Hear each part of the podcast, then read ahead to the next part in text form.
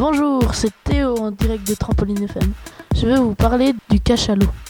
Le cachalot fait au moins 20 mètres de long. Il pèse environ 57 000 kilos. On le trouve dans le monde entier, puis le cachalot a des dents.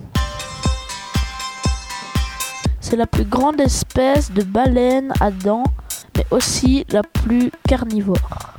Les mâles sont deux fois plus grands que les femelles. Celles-ci vivent en groupe avec leurs petits. Il reste encore trois espèces vivantes de cachalot. Le grand cachalot, le cachalot et le cachalot nain.